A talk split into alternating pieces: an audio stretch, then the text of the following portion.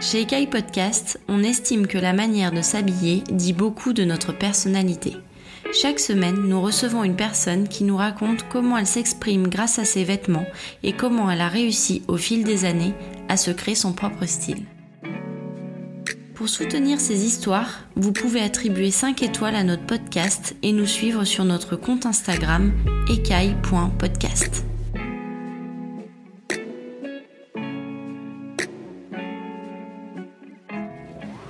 m'appelle Dan Margules, j'ai bientôt 30 ans et je suis responsable marketing euh, au sein de la marque Shot NYC, ou Scott pour les non-initiés. Alors physiquement, je dirais que je suis quelqu'un d'imposant, euh, que ce soit par le volume de ma voix ou par la corpulence que j'ai euh, développée tout au long de ma vie. Donc je sais pas, je pense que je suis d'une taille assez classique, standard. Je suis trop, un peu trop gros en ce moment. Mais euh, on va régler ça. Et sinon, euh, ça dépend. J'ai souvent les cheveux courts, là en ce moment j'ai les cheveux longs. Euh, je sais pas, on dit souvent que je suis beau, surtout ma mère. Alors ma mère, elle était chef comptable. Elle a bossé notamment dans des, marques de mode. Et mon père, il était directeur adjoint au sein de la Fédération française de basketball. Il jouait pas, il était dans le staff. Euh, notamment au moment de l'équipe de France dans les années 80. Euh, et il m'a transmis euh, sa passion du sport, en pratiquer évidemment, et aussi de le regarder à la télé, basket et foot surtout. Alors ma mère, elle aime bien les couleurs, notamment le orange. Donc elle va s'habiller bah, comme une dame de son âge. elle s'habille plutôt bien, je pense. Elle aime bien paraître jeune avec pas mal de couleurs, ouais, donc comme je disais. Et mon père, alors lui, il a le style, il a le même style depuis toujours. Je pense qu'il a un style qu'on pourrait qualifier d'intemporel. Euh, jean 501, des baskets noires ou des chaussures noires très classiques et t-shirt noir. Et un blouson shot pour faire comme son fils. Une pièce de ma mère qui m'a marqué. Euh, elle a eu quelques, accoutrements euh, en léopard. Du coup, euh, ça m'a marqué. Pas pour les mettre, mais ça m'a marqué. Et du côté de mon père, non, vraiment, je dirais que c'est son look un peu au global, quoi. Et surtout, euh, sur lui, déjà, bon, j'aimais bien son style, puisque c'était très classique, et moi, j'aime bien m'habiller euh, de façon très classique. Mais il avait aussi, surtout, pas mal d'archives vraiment exceptionnelles dans une armoire que j'ai découvert quand j'étais ado. J'ai piqué des pièces, j'en ai, à l'époque où je m'y connaissais pas assez en mode, malheureusement, j'en ai donné à des gens qui s'y connaissait avant moi. Je, le regrette aujourd'hui. Mais il avait des, des Adidas, des survêtes Nike de l'époque, puisqu'il était aussi intendant de l'équipe de France de basket en fait à une époque. Donc c'est lui qui gérait les relations avec les équipementiers et il a eu Nike et Adidas. Donc euh, évidemment quand tu as ce, poste-là, euh, la marque elle te rince un peu. Donc il avait des super pépites et euh, notamment des baskets que j'ai découvert toutes neuves dans la boîte des années 80, enfin des trucs de fou. Et moi, vu que je suis pas trop collectionneur, que on va dire que quand je vois quelque chose qui me plaît, je préfère le porter et l'user. Bon, du coup, j'abîme trop vite euh, mes habits et parfois des super trucs, mais je préfère les porter, ça me fait plus kiffer.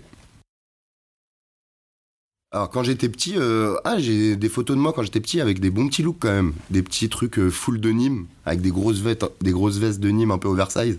J'ai une grande sœur, on était un peu habillés pareil parfois, les mêmes pyjamas. Bon ça je pense c'est pareil chez les frères et sœurs un peu dans toutes les familles. Euh, les mêmes pyjamas, les mêmes euh, tenues full de Nîmes, euh, et puis des petites salopettes, des petits trucs comme ça, c'est assez mignon. Et j'ai retrouvé des photos de moi avec déjà des, des sweatshots oversize quand j'avais genre 6-7 ans, donc c'est assez marrant quoi. Alors moi je dirais que mes premiers looks qui m'ont marqué sur moi-même et qui ont commencé, je dirais même peut-être, j'exagère un peu, à m'obséder, c'est les looks euh, DDP, qui était évidemment une marque euh, très cotée euh, fin 90s, début années 2000. Et je me rappelle, moi, quand j'étais petit, j'étais en primaire, il fallait avoir un look DDP. Donc du coup, je voulais mon petit cargo DDP de jeune, mes petits suites DDP. Donc j'étais un peu obsédé par cette marque. C'est pas original de dire ça, mais je pense que j'étais assez classique. Peut-être que j'aimais pas prendre de risques Euh, mais par contre, je m'y intéressé. J'aimais déjà regarder les skaters, par exemple, comment ils s'habillaient. Ça me fascinait un peu. J'adorais leur look. Je commençais évidemment à écouter du rap, même tout petit. Donc, je regardais le look des, Américains très baggy tu te disais bon c'est pas pour moi mais ils sont frais quoi à l'époque bon, on était vachement connectés sur MTV MCM M6 Clip donc du coup euh, donc du coup on regardait quand même comment s'habillaient ben, les célébrités notamment les, chanteurs les rappeurs mais euh, bon il n'y avait pas trop internet quoi mais c'était vraiment ces émissions là qu'on regardait je pense que c'était vraiment on était vachement inspiré et, et influencé par le monde de la musique hein. parce que je pense que quand t'es petit au cinéma, ce genre de choses, bon, tu fais pas trop gaffe au style. Mais euh, là où tu prêtes plus d'attention, je pense, c'est quand même euh, quand tu regardais les clips, quoi. Les pochettes d'albums, ce genre de choses, tu voulais ressembler aux célébrités qui cartonnaient, quoi. Je me rappelle que, bah, aussi quand j'étais très jeune, évidemment, il y avait tout le, l'espèce de, la mode R&B française. Aujourd'hui, quand on écoute ça, on se dit putain, on était chaud quand même d'écouter ça, mais tout ce qui était tragédie, euh, les mecs comme Billy Crawford, ah, j'étais jeune, donc évidemment, on aimait écouter ça. C'était les premières booms pour moi, euh, les premières petites soirées, les premières petites meufs euh, que tu pécho.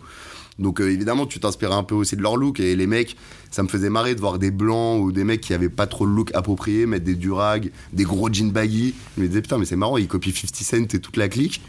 Ça leur va moins bien. Mais bon, ils sont quand même frais. Ils sont chauds quand même de les copier, tu vois. Mais euh, ouais, mais je me disais, faut pas que t'ailles jusqu'à là, toi. ça va pas t'aller comme eux. t'es pas rappeur, t'es pas chanteur, toi. Tu restes à ta place. J'ai toujours cette limite. Je me suis jamais. Euh, j'avais des potes, tu vois, même, je me rappelle, mes potes blancs, j'en avais certains, fanatiques de 50 Cent. Le mec, on avait 12 euh, ans, il avait des t-shirts qui allaient jusqu'à là, tu vois. Je l'avais jusqu'en dessous des genoux, avec des, des, fausses balles qui le transperçaient le corps, tu vois, sur le t-shirt des jeans baggy. Le mec, on le voyait plus, quoi. Il avait 12 ans, on le voyait plus. Des grosses Nike et tout. Je me disais, ouais, il est frais, mais ça, mais ça me donnait pas envie de lui ressembler, quoi. Je me disais, non, fais-toi ton petit look euh, classique. Quand tu seras vieux, tu pourras t'acheter tes fringues.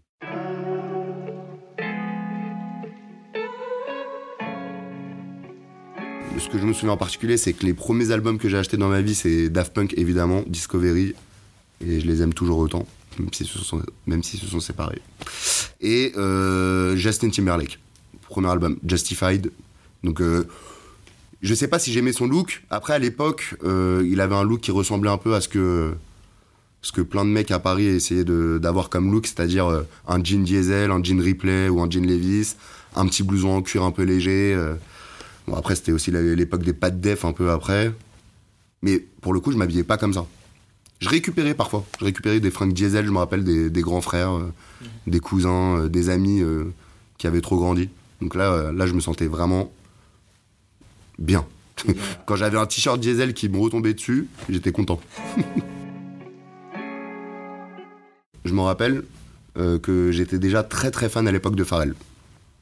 Pharrell, quand il a vraiment commencé à exploser en France, je pense, les puristes vont peut-être me jeter des cailloux, mais dans les années 2002-2003, euh, je me rappelle tout de suite que dès que je voyais ce mec, je me disais putain, il est vraiment stylé lui. Alors, il n'a pas changé aujourd'hui. Donc, euh, ouais, ce genre de look. En plus, parce que voilà, c'est un peu comme aujourd'hui avec les mecs comme euh, Tyler, the Creator, ce genre de, de personnage. J'aime bien parce qu'ils ont, ils ont pas de frontières, justement. Ils cassent les codes. Et ils ont pas honte d'aller prendre dans le look, je sais pas, des rockers. Moi, j'ai toujours été aussi bercé par le monde du vieux rock parce que mon père, il est fan euh, du rock des 60s, 70s. Donc, euh, quand je vois aujourd'hui qu'il y a des mecs comme ça euh, qui sont hyper à la mode, donc qui sont censés respecter un peu les, courants vestimentaires actuels, mais qui vont commencer à sortir des fringues un peu de rocker, ou quand je vois que. Moi, ça me plaît quand je vois que Gucci, font une pub avec et Iggy Pop, et ASAP Rocky, et Tyler the Creator, bah j'adore ça. J'adore mélanger les univers, je trouve ça trop cool. Mais peut-être que moi, j'ai jamais osé le faire, mais j'adore voir les gens le faire. Je trouve ça vraiment cool. Euh, j'avais des potes qui commençaient à être bien sapés autour de moi, qui étaient bien calés euh, dans ce qui se passait dans le monde de la mode. Donc euh, quand j'allais, je sais pas moi, à la bibliothèque pour bosser et pour réviser les examens, j'étais à la fac à l'époque. bah, à la bibliothèque, on commençait à parler de ça, quoi. De culture, de tendance. Moi, j'étais pas trop calé, donc euh, il m'apprenait les choses et j'ai commencé à m'y intéresser grave. Et après, j'ai fait mon, un premier voyage avec euh, mes parents, je crois. J'étais à New York, bah, justement en 2011. Et alors là, euh, vu que j'avais euh, amassé une tonne d'infos à Paris sur euh, les marques à la mode, euh, euh, comment fallait s'habiller en ce moment, alors là, j'ai été euh, tout de suite à la boutique Suprême. Genre, j'étais obsédé d'aller à la boutique Suprême en 2011, alors que avant ça, je connaissais pas. Urban Outfitters qui venait d'ouvrir à peu près. J'ai, je pense, pris euh, 35 t-shirts et des pantalons. Donc, du coup, quand je suis arrivé à Paris, là, je me sentais déjà plus frais. Je me rappelle, il y a eu un petit, il y a eu un petit, ouais, un petit turnover, quoi. Quand je suis revenu de New York, j'avais ramené pas mal de fringues. J'avais été dans des fripes là-bas aussi, des bêtes de pompe. Et euh, à partir de là, je pense, ouais, dans ces eaux-là, 2011-2012, j'ai commencé à vraiment mieux me saper. Et à plus m'intéresser à, à la culture euh, vestimentaire.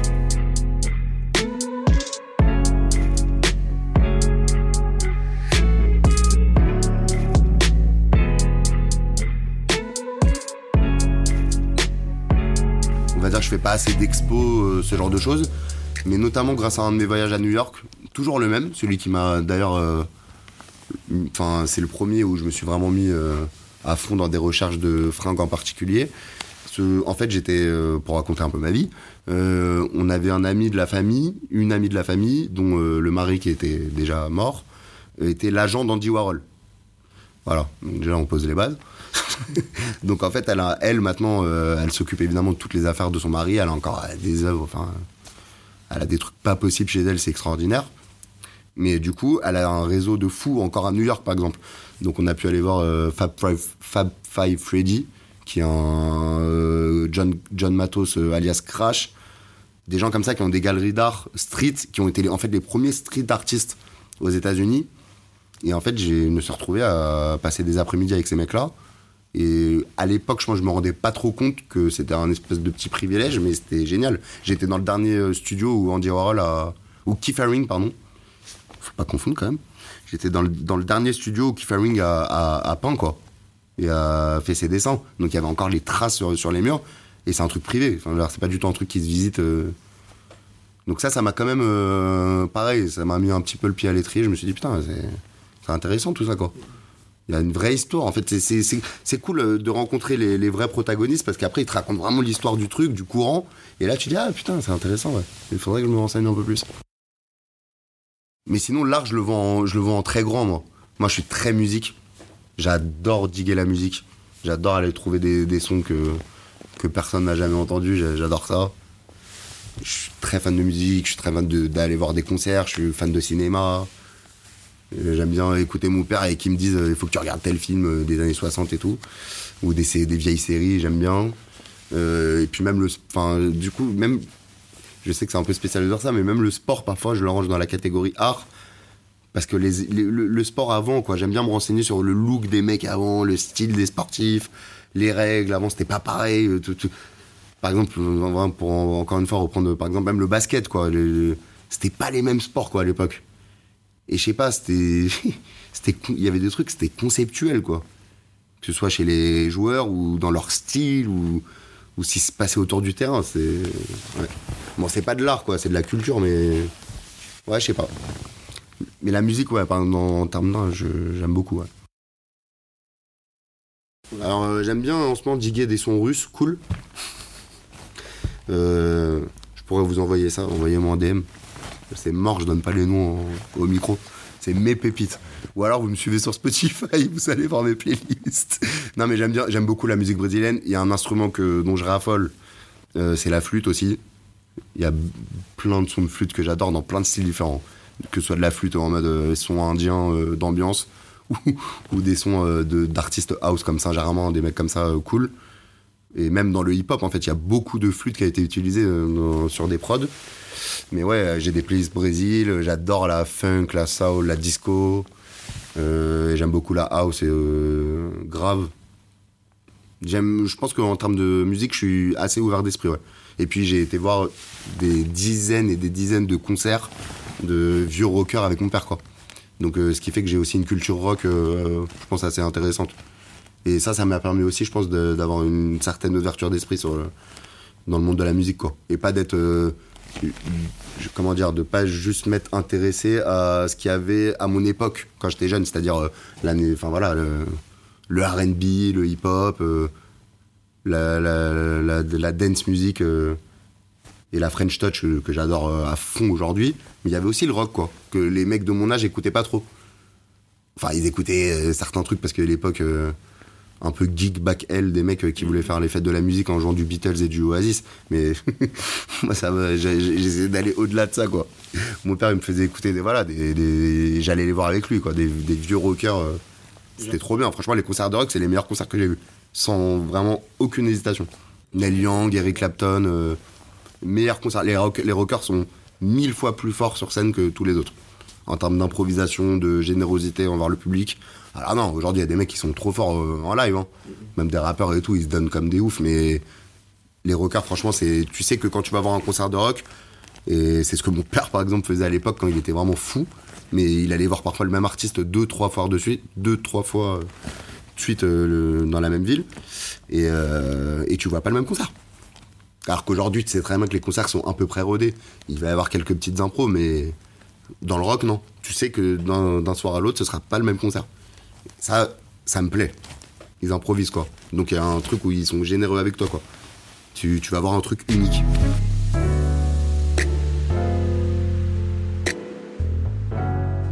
En général, alors déjà, moi, il y a un truc, euh, été comme hiver, tout le monde le sait. Enfin, tout le monde le sait. Les gens qui me connaissent le savent, mais j'aime vraiment être en short. Un short jersey si possible, en jogging. Ça, c'est vraiment la base. J'aime bien euh, tout ce qui est en termes de chaussures. J'aime bien tout ce qui ressemble un peu à des looks de montagnard. Mais quand je dis ça, c'est pas forcément des, grosses Timberland ou euh, ce genre de grosses boots. C'est aussi euh, toutes les déclinaisons que Nike, New Balance, pas Asics, mais les grosses marques comme ça aussi, dont j'aime bien les pompes évidemment et les modèles classiques. Parfois, ils, ils proposent certains modèles qui ressemblent un peu à des gros trucs de montagnard et ça, j'aime bien. Donc, il y a ça. Après, en haut, euh, je suis très classique, quoi. T-shirt blanc. Je pense que Uniqlo me remercie tous les jours euh, d'exister, comme beaucoup d'hommes. Parce que euh, j'aime bien m'habiller très simplement, quoi. Un t-shirt blanc, un t-shirt noir, un t-shirt kaki, euh, coton épais. Et après, par contre, je pense que c'est sur la veste ou la chemise ou le, le gros manteau, c'est là où j'aime bien me démarquer. Enfin, démarquer pas forcément, mais j'aime bien avoir un beau truc, quoi. Quitte à, à trop transpirer, mais il faut le garder. Il faut le garder parce que c'est avec ça que tu fais la différence. mais sinon, euh, sinon aussi, j'aime bien être en cargo. J'aime bien être en cargo parce qu'on est à l'aise dedans. Voilà, je suis plus short, mais sinon, euh, j'aime bien être en cargo euh, et moins être avec des pantalons qui me moulent, quoi. Je préfère être à l'aise dans des fringues assez amples. C'est sûrement lié à ma morphologie, euh, vu que je suis assez épais, euh, que je suis pas tout fin. Mais euh, ouais, j'aime bien être dans des trucs assez amples. Pas non plus, pour revenir à ce qu'on disait, pas non plus époque 50 Cent baggy où on ne voit plus, mais ouais, être à l'aise. Je me rappelle évidemment dans mes premiers achats vestimentaires, c'est mes tenues de football. Parce que vu que je kiffais le foot, j'en ai fait. Et évidemment, les premières pompes, je pense que j'avais acheté celles que Ronaldinho portait, je pense. Ouais, au PSG à l'époque. Il en avait, je crois, à un moment des, argentés. Et ça, par contre, je pense c'est un des premiers achats compulsifs que j'ai réclamé à mes parents. Genre, il me faut les crampons de Ronaldinho. Mais vraiment, je me rends compte aujourd'hui qu'il y a un vrai travail de design sur les, cramp- les crampons et que c'était limite plus joli à l'époque, je trouve. C'était plus épuré, mais il y avait un petit truc qui faisait que la pompe, elle, elle, expl- elle brillait, quoi. Et mes premiers, maillots, de foot. En fait, c'est aussi ça, quoi, mes premiers achats euh, compulsifs en termes de, de- de vêtements. C'est mes premiers maillots du PSG, quoi. Alors, à l'époque, on m'avait donné, il y avait un pote journaliste de mon père, je me rappelle très bien, c'était saison 99-2000 du PSG. Euh, Le maillot extérieur, il était argenté ou 2000-2001. C'était l'année où Anelka était revenu, je crois. Euh, avec la barre blanche horizontale au, milieu, Opel, une pépite. Genre, je l'ai encore, j'arrive plus à le mettre. Et pourtant, il était déjà trop grand à l'époque, mais bon, j'étais vraiment tout petit. Mais ce maillot, je m'en rappellerai, ouais. Ça, vraiment, c'était. J'étais halluciné de recevoir ça, j'étais trop content. Et après, les maillots, euh, époque Ronaldinho, euh, j'ai commencé à m'acheter les maillots du PSG tous les ans, quoi. Ça, c'était. En fait, Quand j'y pense, c'est ça, quoi. Les premiers achats de vêtements, pour moi, c'était. Le reste, mon look, vu que j'étais assez classique, bon, avoir du DDP, du kart, du shot, j'étais content d'en avoir. Mais il me fallait des, beaux trucs Nike, quoi. Dans la cour de récré, on mettait nos maillots de foot. Tu sais, on était 3-4 potes à avoir acheté les maillots. euh, J'avais shotgunné Ronaldinho, donc je l'avais eu, même si j'étais peut-être pas le plus fort. Mais ceux qui s'étaient retrouvés avec, euh, pour les connaisseurs, avec Hawk Béché et Laurent Leroy, euh, j'étais bien content, moi. donc ouais, j'ai un Ronaldinho 21, je me rappelle, ouais. Première année de Ronaldinho PSG, j'ai son maillot, avec le petit col, maillot un peu... euh, qui scintille un peu, un bleu qui scintille un peu, un peu, qui scintille un peu, avec la bande rouge euh, un peu décalée. Ouais, ça, c'est des trucs, même aujourd'hui, je pourrais les mettre. Franchement, je pourrais les mettre euh, tranquille. D'ailleurs, la dernière fois, je m'étais remis à, à rediguer un peu tous les maillots vintage de foot. Franchement, c'est. Il y a des vrais. Enfin, il y a des vraies pépites, quoi. Le design de certains maillots de foot avant, dans les années 90, c'est fou. C'est fou. Genre, les maillots, bon, évidemment, c'est connu, mais les maillots du Mexique, du Nigeria et tout, c'était magnifique. Non, non, j'achète plus. Non, non, parfois en mono, tu sais, par les années, il y en a qui disent top, mais euh, acheter ma. Mais j'ai acheté, enfin, je te dis ça, j'ai quand même acheté un ou deux maillots, tu vois. Le Jordan, le pro. Je, je le dis, mais je sais pas, mais. Le premier maillot de Jordan qui est sorti euh, là avec le PSG, ça m'a excité en fait. Alors que j'achète plus trop de maillots de foot. Mais là que le PSG, donc euh, mon club euh, depuis que je pense c'est ma première passion de ma vie, s'associe avec euh, Jordan, donc une marque que j'ai toujours kiffé, sachant que mon père travaillait dans le basket, donc j'ai toujours su, ce que c'était. Et en plus, évidemment, ça représente Michael Jordan. Le fait que mon club et que Jordan s'associent, ça, ça m'a vraiment excité. Du coup, j'ai acheté le maillot noir tout de suite, dès qu'ils l'ont sorti, alors que j'achète moins de maillots maintenant.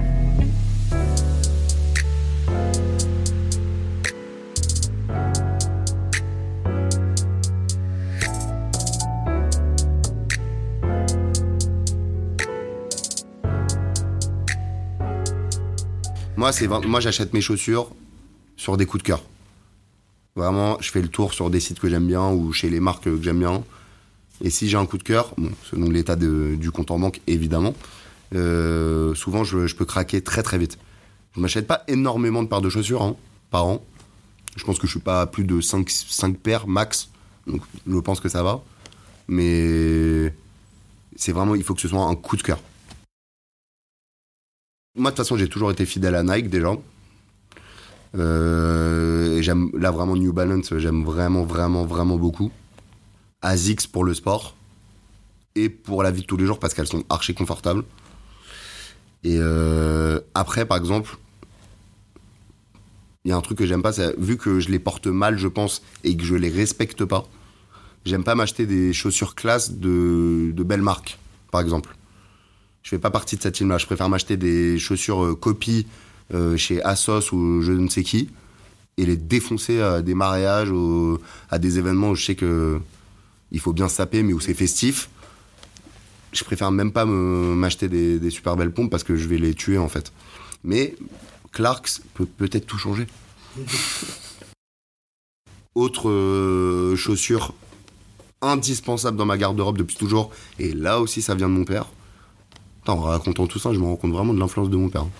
Euh, les, les Adilettes, évidemment. Obligatoire. Adilettes. Les sandales Adidas. Adilettes pour la vie de tous les jours. Mais vraiment. C'est-à-dire que c'est, je pense, vraiment la première chose que je fais quand je rentre chez moi le soir. Je retire mes chaussures Adilettes. Et j'étais content parce que la dernière fois, une agence euh, avec qui j'ai déjà bossé, une agence PR, euh, qui s'occupe de Adidas à Paris, euh, a fait un événement justement euh, autour d'Adidas et ils ont offert des Adilettes à tout le monde. Donc c'était très cool. Et il fallait être en Adilette chaussettes. Donc moi j'étais complètement dans mon élément quoi. Et voir tout le monde comme ça, ça me ça me ça me faisait vraiment plaisir quoi.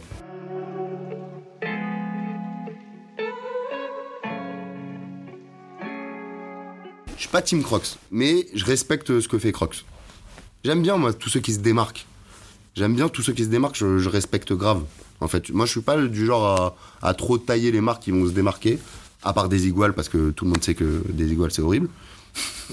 mais euh, mais sinon, euh, non non, moi j'aime bien. Ils c'est un univers quoi. Donc il y a des gens qui sont, s'ils sont autant en forme, Crocs, c'est euh, c'est qu'ils ont une communauté. Et d'ailleurs, Crocs, j'ai vu qu'ils allaient rentrer euh, dans le nouveau jeu NBA 2K là, 2022. je pense que c'est des petits indices aussi qui montrent que euh, ça revient vraiment, quoi. Ça revient, c'est pas comme si c'était une marque des, années 30. Mais je pense qu'on est.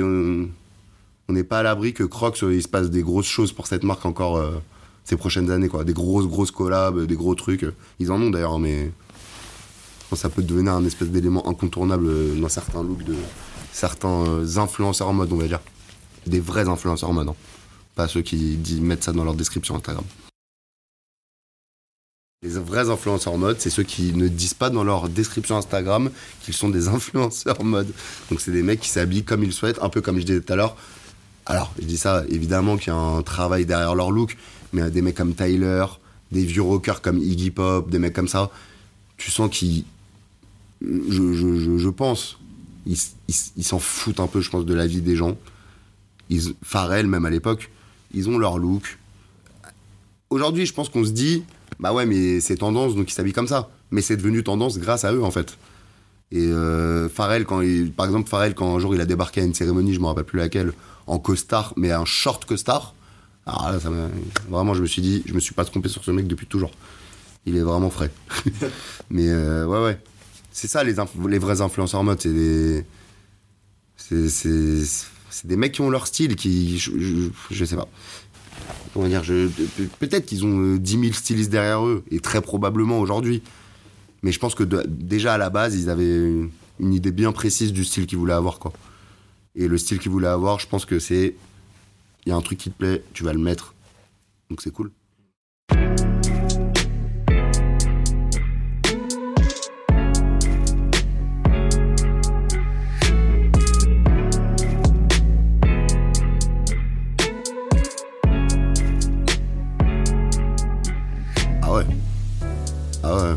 Complètement une manière de communiquer. C'est. Franchement, euh, aujourd'hui, bah, comme tout le monde, quand tu regardes quelqu'un euh, comme il est habillé, tu peux limite euh, découvrir le profil sans lui parler, quoi. Enfin, c'est encore plus aujourd'hui, je, pense. Vraiment. Il y a tellement de marques maintenant, tellement de, de communautés que quand tu vois quelqu'un habillé d'une telle manière, tu dis, ok, donc lui, il fait partie de cette case-là. Mais pas forcément dans le sens péjoratif du terme, hein, c'est. C'est cool. Parfois, je pense que vraiment, je m'habille pas. Euh, je m'habille pas, comment dire. Je pense que parfois, je suis pas coordonné euh, avec le style de, de, l'endroit où je devrais être, mais je m'en fous un peu en fait. Plus, plus je vieillis, plus je m'en fous. C'est pas, pas, que c'est pas que je veux assumer un style en particulier, c'est juste que je suis à l'aise comme ça. Donc si je dérange pas euh, vraiment, je m'en fiche d'être habillé comme ça. Et je vois parfois, euh, je sais pas, quand il faut aller dans des, en, boîte ou dans des bars un peu, un peu plus guindés, et que j'arrive et que je dis au mec qui s'en occupe, j'arrive mais je suis en short, qui me dit putain t'es relou. J'ai fait bah ouais mais bon tu me connais quoi. Il me dit bon vas-y viens. Je me dis bon bah ça va alors, on va continuer encore. Alors chez Shot aujourd'hui je suis arrivé, c'est un peu un concours de circonstances, parce que moi j'ai jamais bossé dans la mode en fait avant aujourd'hui. Euh, j'ai fait plein de stages dans plein de secteurs différents. Je pense que je me cherchais. Euh, et après, vu que j'ai fait un premier stage d'abord chez Hôtel Radio Paris, une web radio euh, indépendante parisienne qui reçoit plein d'artistes trop cool. après, j'ai aidé au lancement d'un jeune média qui s'appelait 20 avec plein d'autres jeunes. C'était trop cool. Et en fait, ça a commencé à, je sais pas, vraiment me, me faire croire que le milieu culturel les courants euh, de tendance, bah, ça m'intéressait quoi d'être dedans. Et en fait, je connaissais quelqu'un chez Shot, et oui, j'ai été pistonné, je l'assume complètement, et euh, qui m'a dit on a besoin de quelqu'un pour euh, pallier un congé maternité. Donc de base, je devais juste faire une petite mission, vraiment un poste qui n'est pas du tout le mien aujourd'hui. Enfin, c'était dans le service marketing, mais c'était vraiment du marketing de base. Et en fait, je me suis aperçu en arrivant ici qu'il y avait plein de choses à faire donc euh, finalement, mon boss, il m'a dit, bah, toi, tu vas rester et tu vas t'occuper de ça maintenant. Et voilà. Et ça fait 4 ans et bah, je suis très content.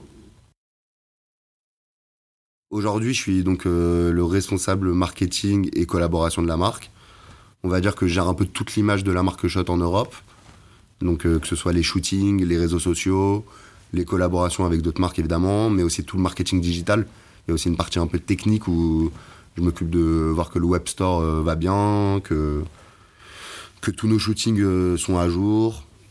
Et j'essaie de m'occuper aussi de, voilà, plein de petits partenariats, pas forcément qu'avec des marques, mais de faire en sorte que la marque, que la marque Shot soit, soit toujours présente, quoi. Et qu'on soit toujours à jour en termes d'image de marque.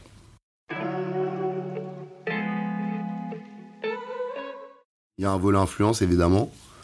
Euh, donc je reçois euh, beaucoup de célébrités, par exemple, ici, et c'est une des parties cool du métier, évidemment. Et ce qui fait qu'en termes de réseau, ben, c'est très cool aussi. On se forge un super, avec ce type de métier, on se forge un super réseau, et, ça, c'est vraiment cool, parce que je sais que pour la suite de ma carrière, ça, ça devrait m'aider. Bah, en fait, donc l'avantage et l'inconvénient, mais on va dire que la force, moi je dirais que c'est une force quand même de la marque Shot, c'est qu'elle s'adresse en fait à tout le monde, mais vraiment tout le monde. Donc toutes les couches sociales, toutes les couches, toutes les tranches d'âge, euh, tous les styles, puisqu'on a un peu de tout. Donc en fait, j'ai pas vraiment de, de prérequis sur les gens que je dois recevoir. Moi, si on me propose quelqu'un que, que j'estime euh, colle à l'image de notre marque, bah, je vais le recevoir avec plaisir. Que soit, euh, franchement, je peux même faire du name dropping, mais j'ai déjà habillé Cyril Hanouna, comme je vais habiller, je sais pas moi, tous les petits rappeurs maintenant qui montent. Euh, j'ai des potes qui bossent en label et qui me conseillent euh, tous les futurs potentiels rappeurs. Ça me plaît de les habiller alors qu'ils n'ont pas encore percé. Mais aussi des grosses stars, je sais pas, comme SCH, Vincent Cassel. plein de gros blasts comme ça qui sont venus directement au showroom et c'est cool quoi. Il y a une bonne relation parce que vu qu'on est une petite boîte familiale avec une grosse marque derrière, bah ça rappelle souvent beaucoup de souvenirs en fait à tous les gens qui viennent ici. C'est-à-dire que les mecs qui ont un peu plus de 30 ans, on va dire que Shot pour eux c'est la marque de leur grand frère, de leur père, de leur grand-père. C'est les blousons iconiques. Et pour les plus jeunes, c'est ah Shot, vous êtes pas euh, une marque de, vous êtes la marque de Doudoune là, non? Ouais, exactement. Donc bon, voilà, il y en a pour tout le monde quoi. Et c'est cool. Donc je sais que je peux recevoir tout le monde, je, je lui trouverai quelque chose quoi. Il y a plein de gens depuis tout à l'heure, peut-être que vous vous demandez de quelle marque je parle. Mais en fait, vous la connaissez tous, cette marque. Vous prononcez sûrement euh, Scott, mais en fait, on dit Shot. C'est le nom de famille des créateurs, qui sont des, Américains d'origine russe. Et en fait, c'est leur nom de famille. Donc, euh, on dit bien Shot NYC. Et oui, oui, on parle bien de la marque des Bombers, des Perfecto, des Doudounes, euh, des Parka, avec le gros logo là que vous connaissez à l'ancienne, le Scratch. Mais on dit Shot. Donc, c'est une marque qui a été fondée en 1913 et qui est toujours là aujourd'hui avec toujours autant d'intemporel et d'iconique. Donc c'est cool. En vrai, euh, on a vraiment inventé le perfecto. Donc ça, c'est un produit qui nous appartient. On a même encore le trademark aujourd'hui. C'est Irving Schott, le fondateur de la marque, qui en 1928 a inventé le, premier blouson à zip. Euh, en fait, le perfecto, c'est un des premiers blousons euh, utiles, on va dire. Euh, il y avait des vraies fonctionnalités, c'était pour les motards en fait, avec des petites poches pour, mettre les pièces pour le payage. Euh, les petites épaulettes, c'était pour ranger sa casquette. Les manches euh, très amples, c'était parce que avec un gros zip, c'était vu qu'ils étaient en bike, s'il y a du vent ou pas pour fermer les manches. Donc le zip dépareillé, enfin qui n'était pas central, c'est parce que vu qu'ils étaient sur leur moto, c'était plus simple pour refermer le zip. Mais euh, donc le Perfecto, c'est nous. Le Bomber, je crois pas que c'est nous, mais on fait partie des marques pionnières, comme le Caban aussi. Euh, tout ça, c'est lié en fait au fait que Shot a collaboré avec l'armée américaine euh, pour les habiller. Donc Bombardier, évidemment avec, et tout ce qui est flight jacket, pilote et consort. Et le Perfecto, ce qui est fou, c'est qu'il a vraiment traversé les âges, quoi. Là, pour le coup, le Perfecto, c'est, on peut vraiment dire, c'est vraiment un des vêtements les plus intemporels de toute l'histoire de la mode mais genre sans aucun doute. Quasiment tous les ans, tu vas retrouver dans tous les articles de mode un des incontournables à avoir cette année, le Perfecto. Et à l'époque, il était vraiment exclusivement masculin, alors que maintenant, limite, le Perfecto, c'est. Ça fait plus partie des garde-robes de, la femme, quoi. Mais. Euh, ouais, le Perfecto, c'était un truc très masculin, c'était interdit dans les écoles. Marlon Brando, il l'a porté dans l'équipé sauvage. Et ensuite, en fait, c'était vu comme un blouson de rebelle. Donc c'était interdit dans, les, dans certains collèges aux États-Unis. Donc c'est pour ça, c'est marrant aujourd'hui. C'est devenu un blouson vraiment de mode, quoi, très classique. Mais il a une vraie histoire, ce blouson, quoi, derrière lui. C'est notamment une des pièces pour lesquelles euh, beaucoup de marques, et notamment de très grandes marques, veulent collaborer avec nous. évidemment, c'est pour pouvoir utiliser le trademark Perfecto et parce que dans le monde de la mode, c'est connu. Voilà, le Perfecto, c'est nous. Donc, bosser avec Shot sur le Perfecto, c'est avoir la légitimité de bosser sur ce produit réellement, quoi. Mais comme sur le Boomburst avec le Scratch ou, même le Bombardier. Euh, je pense que beaucoup de marques aujourd'hui, quand ils veulent euh, peut-être dessiner un bombardier en collaboration, ils pensent à nous en premier. Et c'est le cas d'ailleurs, parce que souvent on me demande. Pour parler des collabs qui sont un peu passés là euh, en fin de saison dernière, on a fait un truc avec l'école Courtrage des bombers ensemble, c'était vraiment cool. On a rebossé avec Andrea Cruz, une marque d'upcycling qui défilait à Fashion Week, avec qui on avait déjà travaillé, on a refait des pièces uniques et avec aussi une, team de e-sport qui s'appelle Vitality, c'est une grosse team européenne. Souvent, donc, ils viennent nous voir pour rebosser sur des iconiques. Et puis là, à la rentrée, donc, on a, on a un beau projet avec la marque hollandaise Feeling Pieces. Euh, on va faire un bombardier avec eux, justement. On aura un pop-up dans leur boutique à Amsterdam. Je vais le dire en exclu, mais on a une très belle collab sur des pièces qui ont été customisées par Jean-Paul Gaultier. Euh, donc ça, ça va être vraiment super cool. On a une autre très grande maison de mode de luxe avec qui on va probablement faire quelque chose. Mais là, pour le coup, je tairai le nom pour le moment. Mais ça va, j'espère faire du bruit. Et il y a d'autres projets avec euh, des marques vraiment très cool. Pour le coup, on va pas se plaindre. Je pense qu'on est, on assez bien sollicité par des marques très très cool. Et, euh, et, nous, on aime bien faire des collabs. Donc euh, voilà quoi. Peut-être que le, le on va dire le, le canal que j'aimerais bien développer dans le monde des collabs, c'est essayer justement d'aller faire des collabs avec pas forcément des marques de mode. Moi, euh, j'ai toujours été attiré aussi par. J'ai toujours aimé euh, mettre en lien des choses qui n'ont pas forcément quelque chose à voir. Que ce soit dans mes groupes d'amis, par exemple, où j'ai déjà eu des idées comme ça un peu loufoques, mais voilà, j'aimerais bien qu'on fasse une collab avec un truc vraiment improbable, quoi. Genre, bon, euh, celui qui a été fort là-dessus, faut être honnête, c'est genre Virgil Abloh. Quand il a designé des trucs pour Evian, euh, fait des trucs avec Ikea, alors qu'on l'aime ou qu'on l'aime pas, qu'on le trouve trop, trop présent ou pas, bah ça c'était, pour moi ça c'est très fort. Mais euh, voilà quoi, faire un truc avec une marque vraiment improbable où tu te dis, oula, putain, cool. Genre, qu'est-ce qu'ils vont nous sortir quoi C'est ça pour moi la force d'une collab, c'est que les gens se disent, ces deux entités qui se sont associées, mais qu'est-ce qu'ils nous ont préparé? Ah, il y a des idées. Après, il y a des idées qui sont pas forcément très. Euh, quand je dirais pas. Euh, pas que c'est pas original, mais c'est pas non plus des trucs. Beaucoup de gens pourraient y penser, mais j'aimerais bien faire, par exemple, quelque chose avec. J'aimerais bien, moi, avoir une voiture perfecto, par exemple. Ou une moto perfecto, ou un truc avec notre cuir, ou avec un style à nous, quoi. Je pense que ça collerait grave.